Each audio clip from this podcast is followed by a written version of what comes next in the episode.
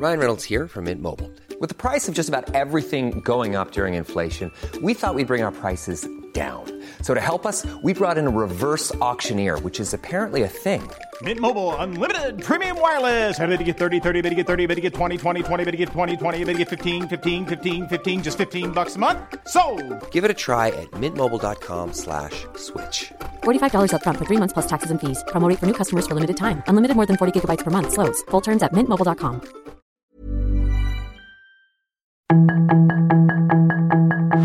Tarde a tarde, lo que necesitas saber de forma ligera con un tono accesible. Solórzano, el referente informativo.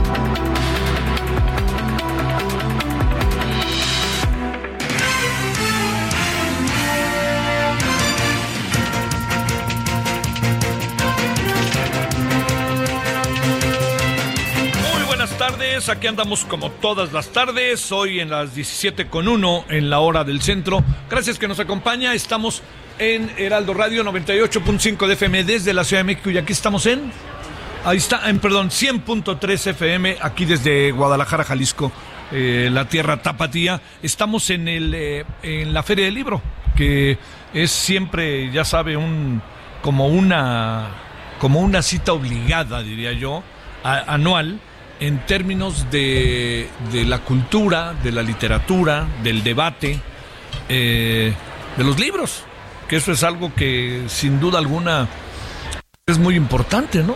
Es fundamental para el desarrollo de las sociedades. Eh, le contaré dos, tres cosas y nos vamos a, a otros temas desde aquí de Guadalajara, desde Guadalajara, para, para que usted también un poco como tenga, tenga una idea de, de- qué anda pasando en esta ocasión aquí en la FIL. Bueno, por lo pronto, la FIL es, eh, eh, después de dos años de que había sido virtual y luego que fue parcial, porque todavía estábamos en términos de la pandemia, eh, resulta que nos... bueno, que, que ahora sí ya se pudo hacer, así como se quería. Acaba siendo tumultuosa siempre, ¿eh? mucha gente. Hay horas en que sí, verdaderamente es difícil caminar y moverse, sobre todo le diría yo, horas como, que sería como la, la tarde, eh, en la mañana diría ya cerca de la comida, pero si usted viene temprano, este, es muy probable que pueda este, pasear y ver libros, libros, libros y más libros. Se vuelve uno loco, ¿no? Porque uno dice, a ver, compro libros para leer o para tener. Y muchas veces nos pasa que los compramos para tenerlos, no para leerlos. Y entonces, pues ahí sí, ¿eh? le digo, aquí no hay, aquí no hay que unos sí y otros no. Pues así es cada quien su dinámica. Pero, pero ver los libros tiene otra parte, que es una parte sumamente importante. ¿Y sabe cuál es? Que nos permite el conocimiento. Entonces, vamos a suponer que usted viene a la FIL y se da una vuelta, ya sabe, y empieza a ver libros.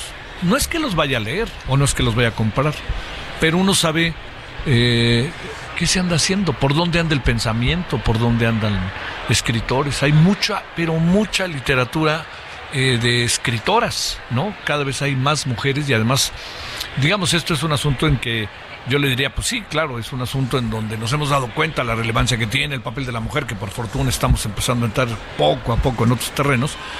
Pero lo que sucede es que hay muchas historias por contar de las mujeres. Y entonces ahí están, ¿no? Y están ahí, que es un muy bien. El sábado pasado, en la tarde, para ser preciso a las seis, eh, estuvimos en una, en una mesa eh, con las y los ministros. Mire, fue verdaderamente interesante. ¿Por qué? Porque, primero, los, las y los ministros, que quede clarísimo, nadie se bajó. Cuando digo esto, venga la pregunta que venga, ellos estaban ahí. El tema central es la, objeción de conciencia. Y esto, como usted y yo lo sabemos, tiene que ver con si, si se da el eventual caso de que un médico, una médica, eh, eventualmente no quisiera aplicar todo parte de ahí un aborto. ¿Por qué?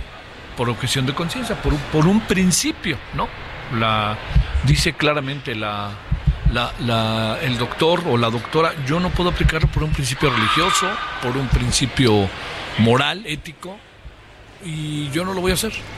Entonces, ¿qué es lo que sucede cuando esto pasa? Si en una ciudad o en un municipio o en un estado, para ser más preciso, se acaba claramente estableciendo que se tiene que practicar la obligación del sector salud de ese estado tiene la obligación de practicarlo si una mujer llega y lo pide en un periodo de 12 semanas. Entonces vamos a suponer que yo llego y digo no, o sea, yo soy doctor y digo no, ¿qué es lo que sucede? Bueno, se respeta la objeción de conciencia, se respeta el derecho del doctor, doctora, a no practicarlo. Pero, pero, pero, pero, pero, el hospital de salud, el hospital, el, sistema de salud, rectifico, privado y público, están en la obligación de que ese hospital lleve efecto esta práctica. Si una mujer llega y yo no quiero practicarlo porque es mi deber, porque es mis, mis principios, está obligado el hospital a decir, bueno, Javier no lo va a hacer, pero lo va a hacer Román. Y Román, pues lo hará, ¿no? Si no tiene esta objeción de conciencia. Hasta que se tenga ya todo, absoluta y definitivamente este, establecido en ley. No todos los estados del país tienen eh, la, la, este, la legalización del aborto, Entonces, por eso hay mucha gente que viene a la Ciudad de México o van a estados del país en donde sí se puede practicar. Entonces, lo ideal lo ideal sería que todo el país estuviera en la misma, pero también lo ideal es que respetemos a quienes eventualmente, como practicantes de la medicina, no quisieran llevar efecto esta práctica. Entonces el tema es muy interesante, porque además déjeme agregarle otra cosa que también creo que le puede ser de relevancia. ¿Hasta dónde llega el término de la objeción de conciencia? Bueno, hasta ahorita nada más, así, nada más, lo tenemos en el ámbito que tiene que ver con la, medicina, el sector salud. Pero también le voy a decir algo. Tarde que temprano vamos a entrar en otros terrenos. Por ejemplo, el terreno de la, le diría yo, el terreno incluso del ejercicio periodístico. ¿Qué es lo que sucede si un reportero o un informador le dicen tienes que dar esta nota? ¿Qué es lo que sucede? ¿No? Como parte de una política de empresa. Y él dice, no, y tengo principios y no lo voy a hacer. ¿Qué es lo que va a pasar? ¿Qué es lo que va a pasar si le dicen a alguien, voy a cubrir esta nota? ¿Qué es lo que va a pasar? Que en muchas ocasiones se acaba haciendo, pues porque ni más ni menos que no hacerlo significa el despido. Entonces, es un asunto para verlo desde múltiples ópticas. Todavía no entramos en este segundo nivel del que le hablé recientemente, pero estamos en el del sector salud. Ese fue uno. Luego otro, muy rápido se lo cuento, ¿sabe con qué tiene que ver? tiene que ver con el famoso, la famosa legislación sobre el tema de la marihuana. Bueno, en cuatro ocasiones la Corte ha exhortado a eh, la Corte eh, ha exhortado a el legislativo, a la Cámara de Diputados como Cámara de Origen, que legisle y no ha legislado. Ya van cuatro ocasiones. Ya vendrá la quinta por ahí de febrero, me cuentan, por ahí de marzo. Bueno, si esto que le estoy contando es, viene la cuarta, la quinta, lo que usted quiera. ¿Cuánto tiempo o cómo le vamos a hacer o cuánto tiempo nos va a llevar este legislar? Entonces, ¿qué? ¿Le hacemos caso al le hacemos caso o no a la corte? Porque están en falta. Entonces ayer se puso buena la polémica. Le voy a decir por qué. Porque el ministro Pérez Dayán dijo que podría removerse de su cargo al presidente de debates de la Cámara de Diputados por no meterlo en la agenda o por no pelear que esté en la agenda para debatirse. Los otros ministros dijeron, no dijeron eso, ¿eh? que quede claro, pero el asunto quedó en el aire y la pregunta se la hago yo a usted. A ver, ¿cuánto tiempo más vamos a esperar, vamos a ver, para que legislen? Porque resulta que no quieren legislar porque resulta un poco impopular y hay mucha gente que no quiere que se legisle en el tema. Igual pasó con el aborto, ¿eh? No, se toman decisiones, se toman decisiones y las decisiones están claramente establecidas en este sentido. Dicho de otra manera, este, pues vamos a ver, ¿no? A ver, a ver, por contentillo, a ver si un día de estos se dejan de preocupar por todo lo que tiene que ver con, con la popularidad, votos, etcétera, y hacen su chamba. Y yo entiendo que están dándole una dimensión al asunto y están buscando cómo entrarle al asunto. Bueno, todo esto eh, marca parte de lo que conversamos ayer en la tarde. Ahorita a las 7 de la noche su servidor va a tener un diálogo seguramente interesante, perdóneme, no, no, no, hablo de mí, sino de el este sino del interlocutor, que es Esteban Moctezuma, vino de Washington a participar en la feria, eh, para un diálogo público. Vamos a, a las 7 de la noche, vamos a presentar, al principio él, él eh, hemos, no, platicábamos hace rato, él lo que quiere es este, eh, presentar un ligero texto, ¿no? lectura de cinco o seis cuartillas, eh, que sea el punto de partida. Y a partir de eso vamos a dialogar. Yo le voy a decir que, claro que me interesa muchísimo preguntarle, pero con el público que va a ver, me parece que está más interesante ver qué le pregunta a la gente, porque digamos, hay cosas como sería... Eh, bueno, todo, es México, Estados Unidos, ¿no? Pero la frontera, migrantes, eh, Trump, Biden, ¿cómo le hace para, para poder sobrevivir de repente con tantos avatares que hay? TLC, TEMEC, perdón, todo eso. Y bueno, y oiga, y le, le cuento algo, ¿eh? México es el país con más consulados, con más oficinas del mundo en Estados Unidos. Y es el país que tiene más consulados en otro país, en Estados Unidos. Bueno, es parte de lo que tenemos y déjeme una muy, pero muy este, eh, breve eh, reflexión que me parece que, que podría ser eh, de su interés. Sí hubo acarreados. Se le está tratando de dar un giro como si ahora estuviera legalizado y miren qué buenos somos porque los acarreamos, los traemos y les damos tortas. Yo diría que, yo diría que es muy simplón el argumento, ¿no? Pero no se puede partir de que fueron todos acarreados. No me parece que tenga sentido ni siquiera plantearlo. Yo creo que fue una gran cantidad de personas que fueron por voluntad propia, que tienen que ver con una, este, o con una cercanía y una gran empatía con el presidente López Obrador y que se manifestaron en las calles. Yo creo que eso no, no lo podemos soslayar, ¿no? No vengamos con que lo que pasa es que todos fueron acarreados. No es cierto, es que no es cierto. Así de sencillo. De nuevo me parece que hacen este, cifras alegres con la cantidad de personas. Me parece que yo le diría, entiendo que todos querían ver al presidente, etcétera, pero ¿sabe qué? Me parece que no acabó de embonar del todo la marcha. O sea, no acabó, ¿cómo decirlo? Como, como de pum, ¿no? Como de, de, resultar esa gran fiesta, ¿no? Fue muy larga, muy larga, la gente se agotó, fueron casi cinco horas. Este, luego llegaron al Zócalo y había mucha gente en el Zócalo y tardaba, el, tardaba en llegar el presidente porque no le dejaban pasar. Todo este proceso fue muy desorganizado. Debió haber sido mejor organizado para que el presidente llegara, ¡pum!, directito y que pudiera caminar. Yo entiendo la imperiosa necesidad que tiene el presidente, casi como una obsesión, de que esté cerca del pueblo. Lo entiendo, pero, pero para lo que estaba pasando ayer eran como tres o cuatro escenarios y todos eran importantes.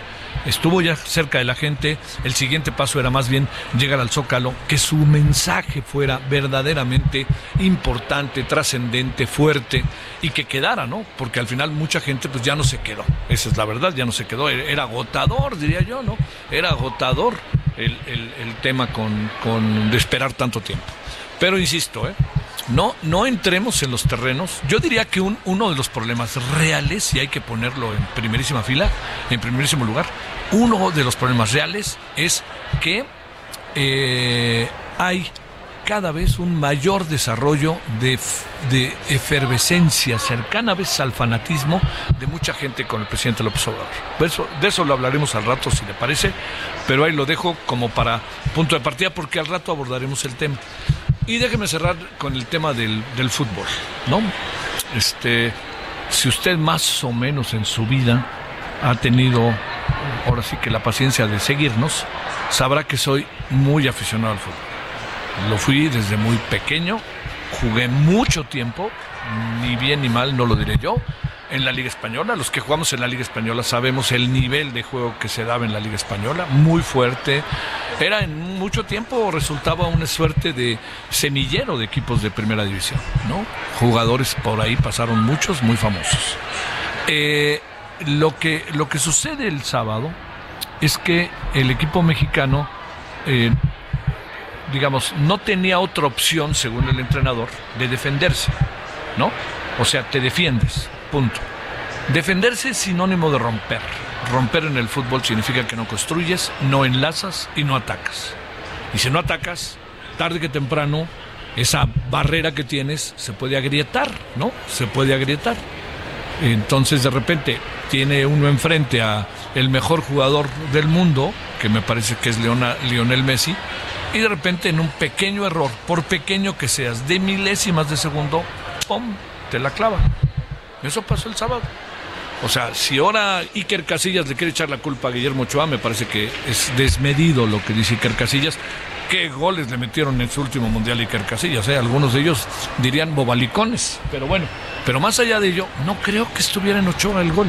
Estuvo en toda una serie de circunstancias en donde el portero tiene sus habilidades, pero cuando hay un mar de piernas, no hay manera que sepa por dónde va a salir la bola y cuando sale, pues depende de sus reflejos y se alcanza y por más largote que sea, quizás Courtois pudo haber parado eso, pero el, pero Ochoa no alcanzaba, es un asunto este también del fútbol. Y el segundo gol también, ¿no? Pues, entraron como por su casa y en el área grande este hicieron lo que quisieron y claro que fue un golazo pues porque les dejaste meter un golazo, no por otra razón, no fue que la virtud dribló a 20, no. Digo todo esto porque no hay futuro. Y si el futuro llega, es un asunto de coincidencia, no es un asunto de un trabajo que esté llevando a ese lugar. Si llega, qué bueno, ¿no? Tendremos felicidad y estaremos contentos, pero no será necesariamente el futuro este que pudiéramos tener eh, favorable producto de un trabajo que esté bien encaminado. Yo creo que difícilmente pasarán, yo creo que Argentina ya medio se enganchó, creo que Polonia le va a dar mucha batalla a Argentina y que nosotros vamos a enfrentar un equipo que viene dolido después de ganarle a Argentina, que se llama el equipo de Arabia. Entonces, el futuro es incierto, pero como es muy bonito el fútbol, pues da para mucho. Pero en términos concretos se ve difícil que pueda pasar algo. Eso fue lo que pasó el sábado. Con la decepción total aquí en Guadalajara estábamos totalmente decepcionados. Yo lo vi en mi cuarto del hotel porque dije no quiero sufrirle demasiado. Y cuando iba en medio tiempo, hablaba con mi hijo Diego y le dije, Diego, yo creo que esto va en cualquier momento. Van a dejar libre a Messi porque están dejando todo hacia tu propia portería. Entonces lo van a dejar libre a Messi y ya que Messi esté libre, meterá el primero y hacia el final caer el segundo porque no hay manera de meter un gol. Bueno, aquí andamos. Gracias que nos acompaña. 17 con 17 en hora del centro. Estamos aquí en Guadalajara en el 100.3 de FM. Allá en la Ciudad de México estamos en el 98.5 de FM, Heraldo Radio. El equipo les agradezco mucho allá en la Ciudad de México, a Román que está aquí. Y vámonos con los asuntos. Solórzano, el referente informativo. En Soriana, esta Navidad lo damos todo. Compra uno y lleve el segundo al 50% de descuento en toda la marca Elite, Tena, pañales Coggies All Around, Kiddies y alimentos seco para perro marca ganador. Sí, compra uno y el segundo al 50% de descuento. Soriana, la de todos los mexicanos. A noviembre 28, aplican restricciones.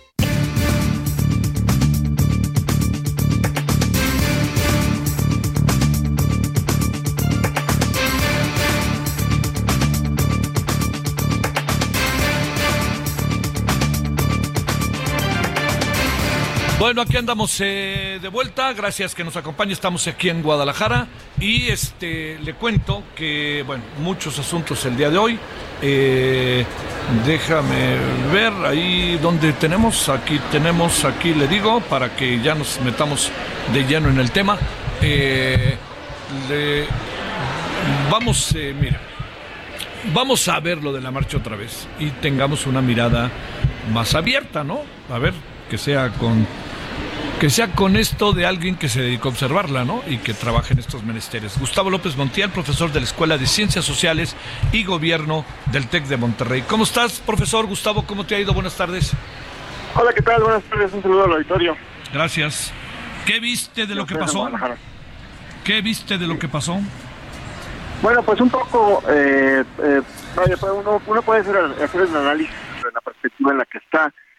Eh, para muchos, pues fue una muestra de músculo por parte del presidente, se sintió a sus anchas, estuvo en lo que es en lo suyo, eh, en una eh, marcha como no se había eh, visto desde hace hacía mucho tiempo. para otros, por ejemplo, eh, pues fue, dicen que fue un fracaso el presidente porque pues no logró equiparar, a pesar de que de los recursos de los que se hicieron uso, pues las marchas que había logrado en algunos otros años en, campaña y en, y en, la defensa de algunos derechos. Bueno, pero en realidad habría que ver un poco, no, no cuál de estas perspectivas tiene razón, sino más bien las implicaciones, me parece, de la marcha para, pues obviamente, el contexto político en el que estamos eh, eh, viviendo. Me parece que al final pues es una marcha que tiene varios elementos que son referentes. El futuro uno es la el tema de la carrera presidencial que pues obviamente me parece que si ya había eh, ya había comenzado ahora con la marcha pues eh, se queda claro quedan claros quiénes son los finalistas en la en la encuesta que Morena va a tener. por otro lado, me parece también que esto puede estar definiendo en algún momento algunos temas a nivel de los estados en términos, eh, pues no únicamente de los apoyos, sino también de quién, quiénes van a ser, eh, vaya, la, forma en la que van a competir eh, en Coahuila y en el Estado de México, obviamente, que también ya se había definido. Y me parece que también ubica, y también lo dijo el presidente en su mañanera de hoy, lo que va a pasar no únicamente hacia el siguiente año, sino lo que a él le gustaría tener hacia, el, hacia el final de su sexenio. Entonces me parece que esta marcha, pues al final eh, marca esos eh, esos eh, elementos en una primera instancia. ¿no? Obviamente hay otros, pero me parece que estos serían de los más relevantes. La marcha contra la marcha del 13 de noviembre, no se trata de ver quién, ni lo diría, ¿no? Pero no, se trata de ver quiénes fueron más, etcétera. ¿Cómo, ¿Cómo leer ese 13 de noviembre y cómo leer el 27 de noviembre, en donde parece que de fondo lo que hay es una abierta respuesta definitiva al 13 de noviembre? Ah, sí, claro, hay una, eh, se vio desde el momento en que el presidente ideó eh, esta, esta marcha, es una respuesta, obviamente no se quería quedar atrás en términos de ver quién tenía, pues obviamente, apoyo popular. Eh, lo que pasa es que, pues obviamente, los, eh, los parámetros son distintos y obviamente las, los referentes también lo son. la marcha anterior, pues fue una marcha que no contó con los recursos que el presidente tuvo en esta en su marcha, no tuvo la difusión, no tuvo eh, pues obviamente eh, el apoyo, no, no fue una marcha nacional en ese sentido, más bien fue una marcha que se generó en la Ciudad de México, pero también hubo muchos estados que tuvieron eh, marchas similares, entonces más bien el presidente trajo todo aquí eh, a la Ciudad de México para pues que se viera, ¿no? a final de cuentas quién llenaba más. Pues, me parece que eso será pues obviamente la lógica que tenía en la que teníamos pues un partido de masas como ocurría en el pasado, pero pues ahora la lógica ya no es de partidos de masas, sino más bien la forma, la forma en la que se pueden articular apoyos, no únicamente en términos de ver quién marcha y ver quién está en el zócalo, sino apoyos en términos de ver quién, eh, pues al final de cuentas, vota, ¿no? Entonces, me parece que esa es la, la, gran marcha que habrá que, estar viendo en el futuro. Oye, este, a ver, para cerrar eh, en breve, este, mandó línea con las corcholatas, no mandó línea, este, ¿qué, qué, qué ves de eso? ¿Y cómo puede ¿Cómo puede verse eh, por parte de la oposición lo que pasó ayer? Pues yo creo que la, sí hay una línea, me parece, y, un poco la forma en la que todos llegaron y todos llegaron al Zócalo, tal vez un corolario de eso. Eh, pues eh, la, jefa de gobierno todo el tiempo junto, con el presidente, el secretario de gobernación pues salió antes de la marcha para irse en, moto al Zócalo y llegó antes que los demás y pues el secretario de Relaciones Exteriores al final eh, separado de en algún momento del presidente y pues eh, incluso agredido en algún momento y este y pues al final llegó al final no de, los, de las tres corcholatas entonces me parece que puede ser un poco eh, la forma anunciada en la que van a en la que van a llegar al final este, de, la encuesta, ¿no? Eh, la jefa de gobierno y el secretario de gobernación me parece que son quienes tienen en ese sentido más probabilidad. Sí. Eh, ah. Y obviamente Monreal descartado, ¿no? Sí. Oye, a ver una cosa, este, no, nomás ahí para cerrar, si te parece, eh, profesor, ¿cómo ves en ese sentido el, el, ¿cómo diría? El culto a la personalidad de López Obrador. Pues sí, es un, eh, es un tema que no habíamos visto pues hacía ya eh, un tiempo, ¿no? Es una marcha que, era, que él convocó para él, eh, para su gobierno, en donde él dijo que, que era lo que había que ver. Vaya, no, no, no informó, en, en realidad, sobre lo que las personas que estaban ahí tal vez les interesaría, sino más bien me parece que en buena medida los referentes fueron. Entonces me parece que es, un, es algo eh, que no habíamos visto mucho tiempo y que a lo que tal vez habría, ya bueno, hay, hay de hecho candados en la ley para evitar eso, pero me parece que no son suficientes en el contexto pues del fuerte apoyo, popular con el que el presidente llegó y pues habría que ver en algún momento cómo esto se puede eh, de alguna manera limitar obviamente en la ley, ¿no? Te mando un saludo, profesor. Muchas gracias. Gracias, igualmente. Pausa desde Guadalajara, desde la Feria Internacional del Libro. El referente informativo regresa luego de una pausa.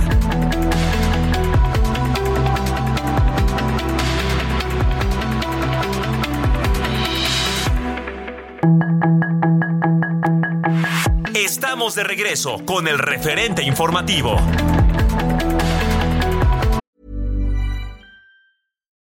Millions of people have lost weight with personalized plans from Noom, like Evan, who can't stand salads and still lost 50 pounds.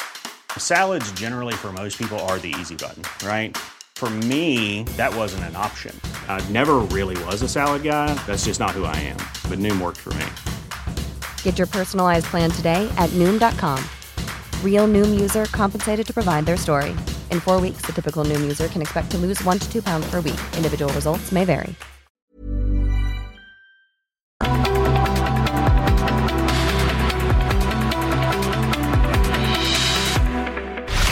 En el referente informativo le presentamos información relevante. Se registran múltiples balaceras en Nuevo Laredo, Tamaulipas, se suspenden clases y Estados Unidos emite alerta. Asesinan a tres mujeres en su casa en Apaseo, el Grande, Guanajuato. Aplazan juicio de Genaro García Luna en Estados Unidos. Mario Delgado asegura que Ricardo Monreal sigue en la carrera por la candidatura de Morena en 2024. Vinculan a proceso por narcomenudeo a un hermano de Mario Marín. García Harfuch anuncia aseguramiento de 50 kilos de cocaína. Suspenden actividades en el Colegio Williams por irregularidades en protección civil. Finaliza campaña nacional de vacunación contra COVID-19 para menores en la Ciudad de México. El volcán más grande del mundo entra en erupción en Hawái. En Soriana, esta Navidad lo damos todo. Lleva el 12 pack de cerveza modelo especial, Tecate Light o Tecate regular a 100 pesos con 250 puntos. Y leche al pura o Santa Clara de un litro UHT a solo 15.50 con 50 puntos. Soriana, la de todos los mexicanos. A noviembre 28, aplican restricciones, evita el exceso.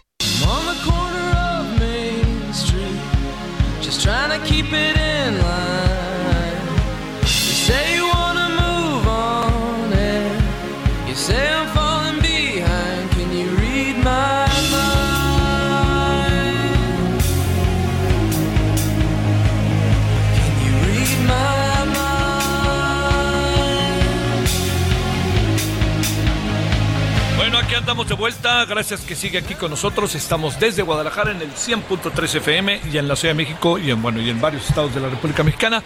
En la particularmente en la Ciudad de México estamos en el 98.5 de FM. Servidor Javier Solórzano, todas, todos que hacen posible el referente. Aquí andamos. Bueno, eh, le diría, estamos escuchando en este momento, usted ya se habrá, lo habrá ubicado y reconocido a The Killers. Bueno, The Killers van a presentarse en el Palacio de los Rebotes, como dice Daniel Ruiz, el primero de abril del 2023. Es, es una banda para escucharse y verse. Es una muy buena banda estadounidense. Read My Mind, o sea, de otra manera, pues dicho de otra manera, lee mi mente o mi pensamiento también, ¿no? Así como todas esas cosas. Y son Killers. Entonces, 23 de abril eh, perdón, primero de abril del 2023, allá en el Palacio de los Rebotes de los Deportes. Y sigamos escuchando un ratito a The Killers.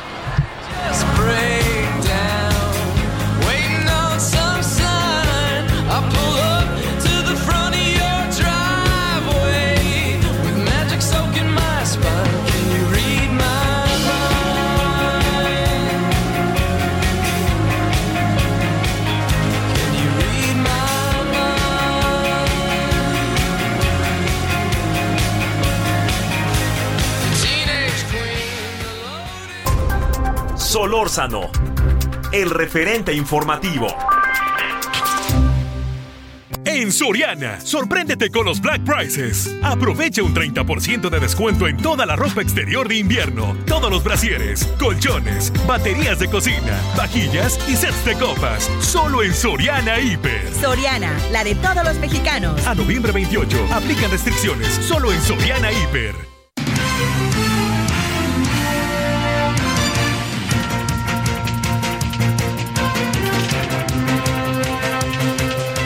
Estamos de vuelta desde Guadalajara, 100.3 de FM aquí en Guadalajara, capital del estado de Jalisco.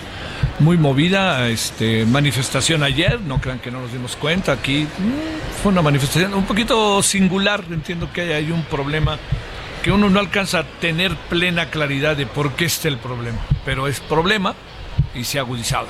Y le diría que no fue un buen rasgo, me lo parece, manifestarse en plena inauguración de una feria que se dedica a la libertad, al debate, a la cultura, a la fiesta de la cultura, al arte, al intercambio de opiniones. Pero bueno, este, así fue y así fue. Y no pasó a mayores y la feria está, como siempre, a plenitud y padrísima. Carlos Juárez, hasta allá, hasta Tamaulipas. Carlos, pues, ¿qué pasó en la frontera allá en Laredo, Nuevo Laredo? Estuvo rudo, ¿eh? Hola, ¿qué tal Javier? Muy buenas tardes. Así es, bueno, fue una mañana muy complicada para los habitantes de la ciudad de Nuevo por los enfrentamientos que se registraron a partir de las 4.30 de la mañana y hasta el amanecer, luego de la detención de un presunto líder criminal que opera justamente en esta zona fronteriza con el estado de Texas. Hay que manifestar que, bueno, pues los ciudadanos lograron captar en videos el, el enfrentamiento que se estaba dando en diferentes sectores de esta importante ciudad para el comercio internacional. Eran enfrentamientos que se estaban dando entre civiles armados pertenecientes al cártel del noreste y elementos del ejército mexicano. Cabe señalar que la Secretaría de Seguridad Pública del Estado de Tamaulipas confirmó que la Guardia Estatal y la Sedena eh, aplicaron varios filtros de seguridad en las carreteras que van a Reynosa, al aeropuerto, así como también para Monterrey, debido a los bloqueos que se estaban registrando. Hubo quema de vehículos y las clases están suspendidas el día de hoy. Incluso también la Secretaría de Educación en Tamaulipas confirmó esta versión de la suspensión de clases, pero se prevé que ya mañana regrese todo a la normalidad. Cabe señalar que en lo que viene siendo por parte de la autoridad municipal, la alcaldesa Carmelina Cantorrosa Villarreal confirmó que, bueno, pues se estaban dando las situaciones de riesgo y pedía a la población extremar precauciones. También lo que viene siendo el transporte público se suspendió durante prácticamente eh, toda la mañana. Ya para esta hora, eh, los habitantes de Nuevo Ladero, así como las empresas y las actividades locales, se están realizando de una manera normal pero siguen los rondines por parte de la Secretaría de la Defensa Nacional y de la Guardia Estatal para evitar cualquier situación de riesgo que pueda ser un peligro para la población. Javier, es la información. Se habla de la detención de un, eh, como luego se dice, capo de, de, gran envergadura, ¿es correcto? Y a eso se pudo haber debido todo lo que luego se desató. ¿Y cómo está la población ahorita? Eh? Así es, eh, desde muy temprano comenzó a correr la versión de que había sido detenido uno de los líderes de que opera justamente en esta ciudad de Nuevo de este grupo criminal conocido como Cártel del Noreste y que como reacción para impedir que fuera llevado a otra parte del país, en este caso se sabe extraoficialmente que ya fue llevado a la Ciudad de México, pues los eh, civiles intentaban impedir el paso de las autoridades a través de estos bloqueos y haciendo estos enfrentamientos, algo que suele ocurrir aquí en Tamaulipas, precisamente en la frontera eh, del estado.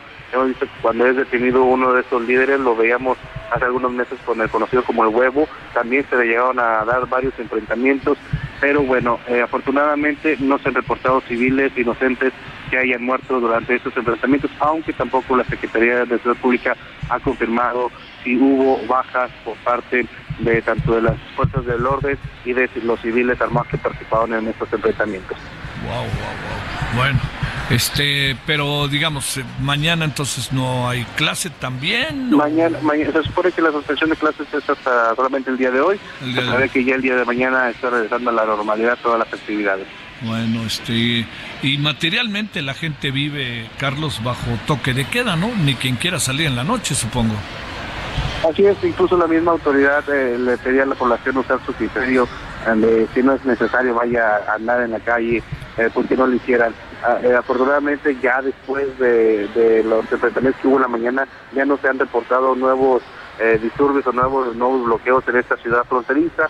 Solamente se reportó que en la ciudad de, Reynosa hubo una situación también de riesgo donde una persona eh, fue ejecutada a bordo de un vehículo, pero es totalmente ajeno a estos hechos ocurridos en la mañana en Nuevo Ladero. Bueno, te mando un saludo, Carlos. Gracias. Que tengan muy buenas tardes. Hasta luego, gracias. Bueno, vámonos con Diana Martínez. ¿Dónde andas, Diana? Buenas tardes.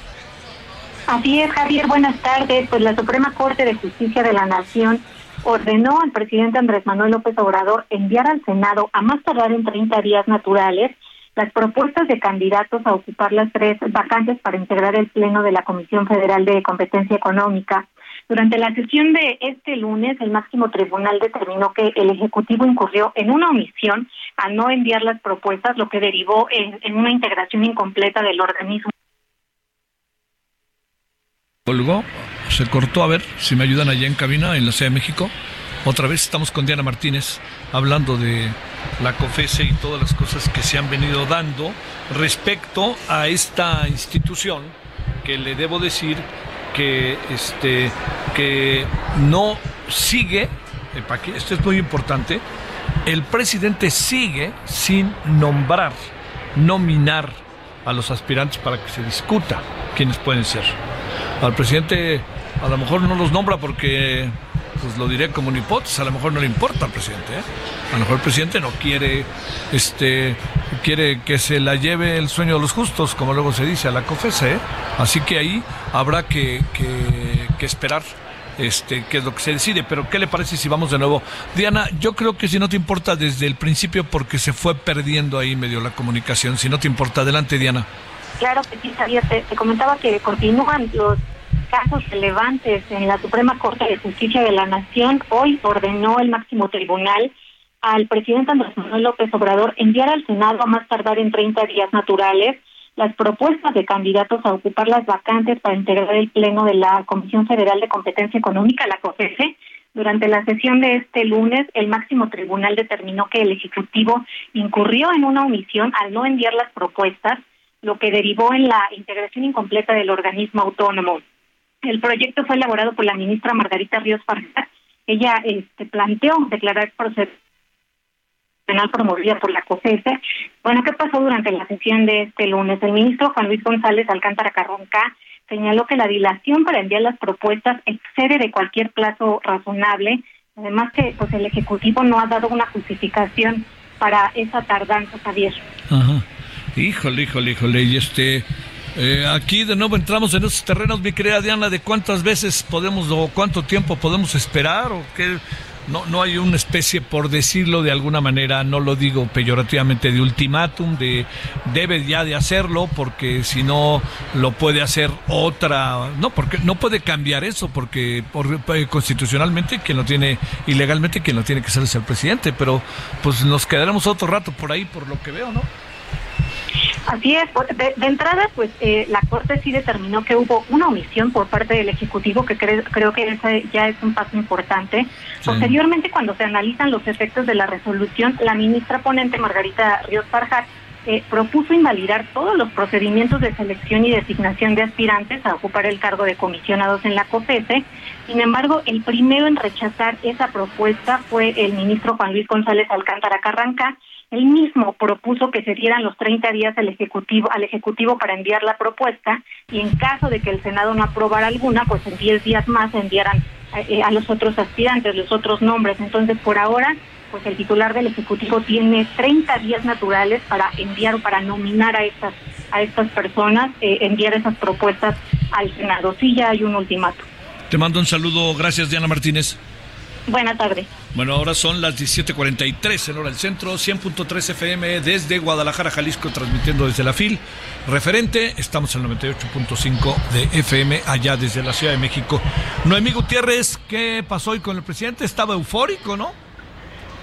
Hola, muy buenas tardes, Javier. Pues sí, eh, dijo que estaba muy feliz y sobre todo agradecido después de esta marcha que tuvo del Ángel de la Independencia al Zócalo y de acuerdo al gobierno de la Ciudad de México, pues tuvo una asistencia de 1.2 millones de personas y también además de agradecer que participaron sobre todo jóvenes porque dijo que es el relevo generacional, pero también adultos mayores, agradeció que estuvieron empresarios como Francisco Cervantes, presidente del Consejo Coordinador Empresarial, y Antonio del Valle, presidente del Consejo Mexicano de Negocios.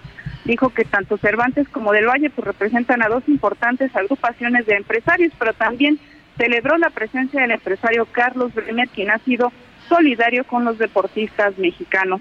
En otro tema de que se trató en la mañanera fue este aumento al salario mínimo de 20% y confió que pronto se pueda dar ese incremento. Sin embargo, dijo que será insuficiente porque el poder adquisitivo que se perdió durante el periodo neoliberal y dijo que está por abajo del que se tiene en otros países, incluso de Centroamérica. Y es que durante la conferencia de prensa se le cuestionó qué era lo más importante que podía destacar durante el año y dijo que era la recuperación económica que había tenido México después de la pandemia y sobre todo este conflicto bélico. Y confío que en estas pláticas que tiene el sector empresarial obrero pues se dé este consenso para que haya aumento y ahí destacó que en tres de las cuatro ocasiones que se ha dado este incremento al salario ha sido por consenso. Ya por último te comento que pues al final de la conferencia de prensa matutina, al final del Salón Tesorería, se escucharon unos gritos de presidente. Presidente el, López Obrador dijo que lo iba a atender, era un ex militar, él se presentó como un ex militar de 36 años, José de Jesús Quintero Hernández, quien se dijo desesperado y a punto de llanto y quería la intervención del presidente Andrés Manuel López Obrador, ya que dijo le ha dado cinco cartas, él se quedó sin trabajo desde hace dos años, dijo que no ha podido ver a sus hijos, su familia, eh, su madre falleció, no tiene trabajo y dijo que está a punto de la indigencia. La policía militar lo detuvo y después lo llevaron a las oficinas de atención ciudadana al interior de Palacio Nacional, pero pues recordar al auditorio que es la segunda persona que se cuela al Salón Tesorería. El primer evento sucedió el primero de marzo de 2021, que también un hombre logró llegar hasta la pantalla del Salón Tesorería y quería hablar con el presidente López Obrador. En esta ocasión, pues este ex militar no pudo ingresar al Salón Tesorería, pero pues sí prendió las alertas de cómo entró. Él dijo que pues entró atención ciudadana, pidió pretexto para ir al baño, ahí engañó a los a los vigilantes y trató de ingresar al salón tesorería, pero pues bueno, fue infructuoso Javier. Parte de lo que sucedió esta mañana ahí en Palacio Nacional. Oye, este, eh, ¿es cierto que, que incluso los periodistas un poco como que fustigaban a esta persona, como si los periodistas fueran guaruras, leí por ahí, ¿es cierto o no? Eh, no, lo que pasa, cuando se oyen los gritos, todo el mundo corrió a la parte posterior del salón tesorería, es, es reja de, hierro forjado, está incluso con cadenas, no se permite salir de esa parte eh, del salón tesorería porque ya da al patio central y son las oficinas que ya tiene el presidente y otros funcionarios.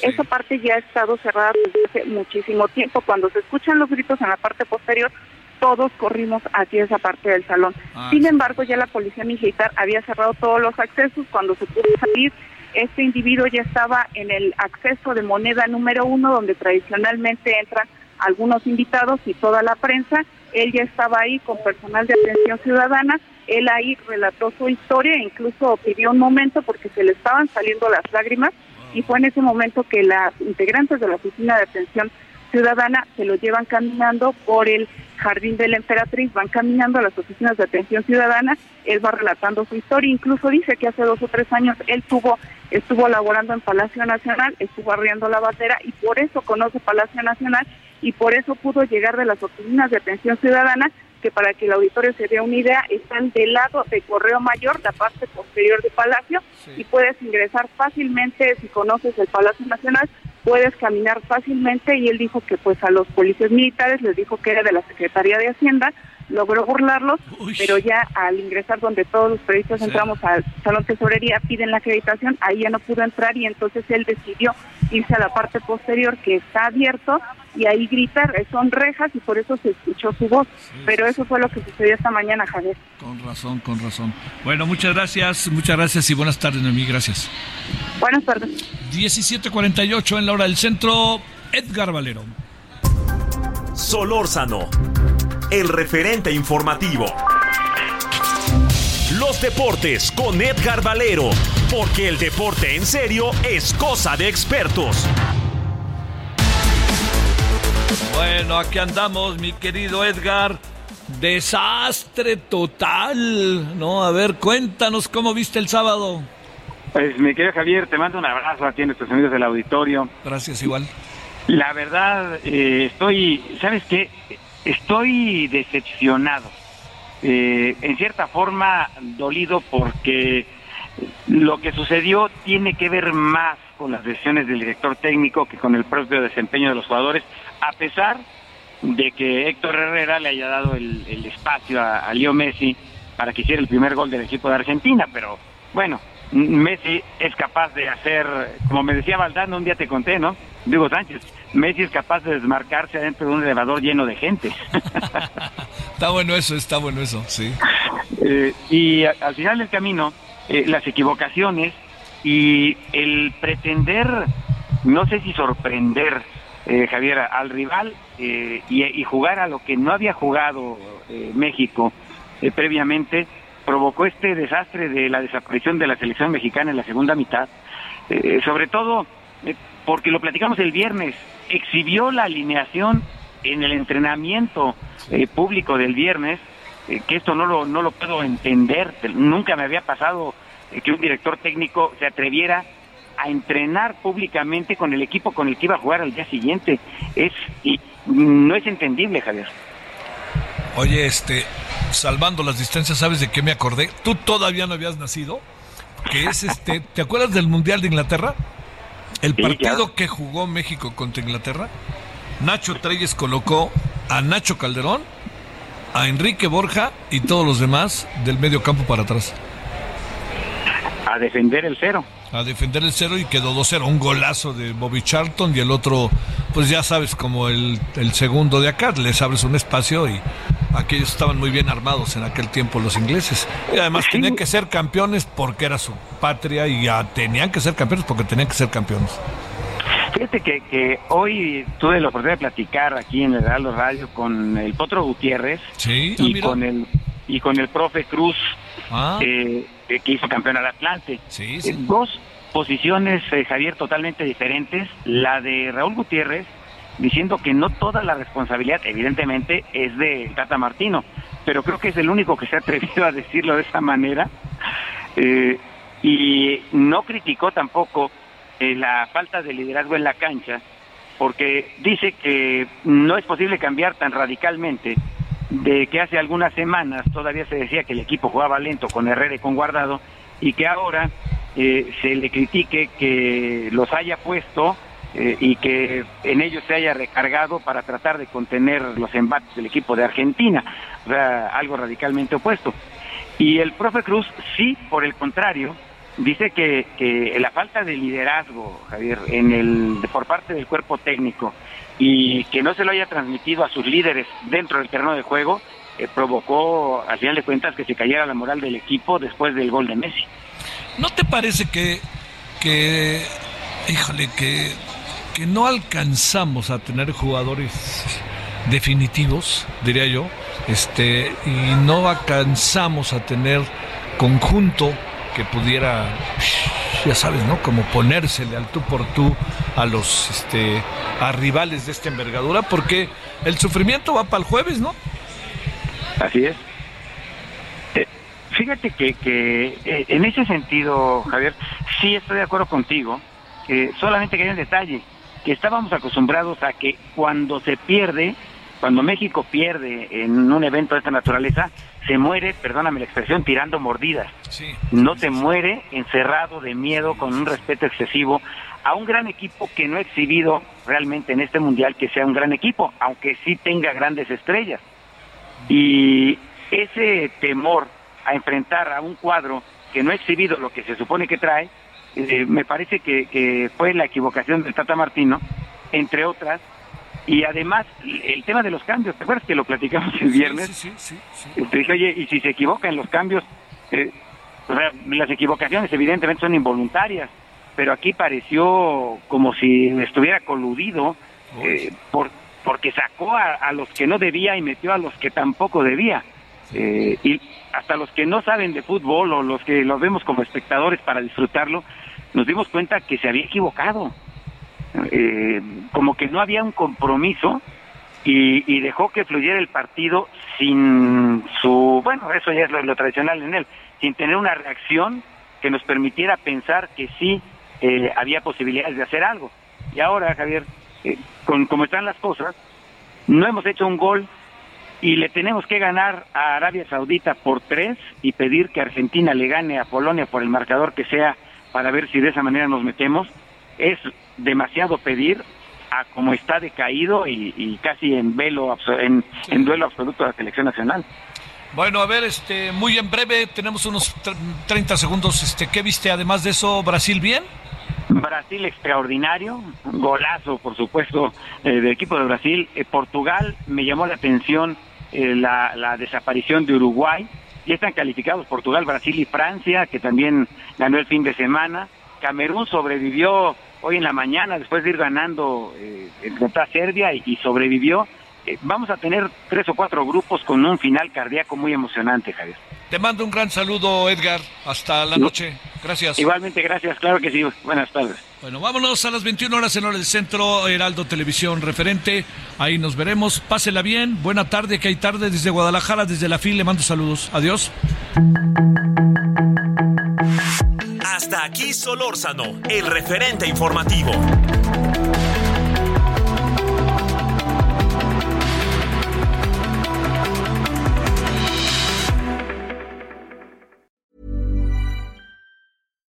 Here's a cool fact.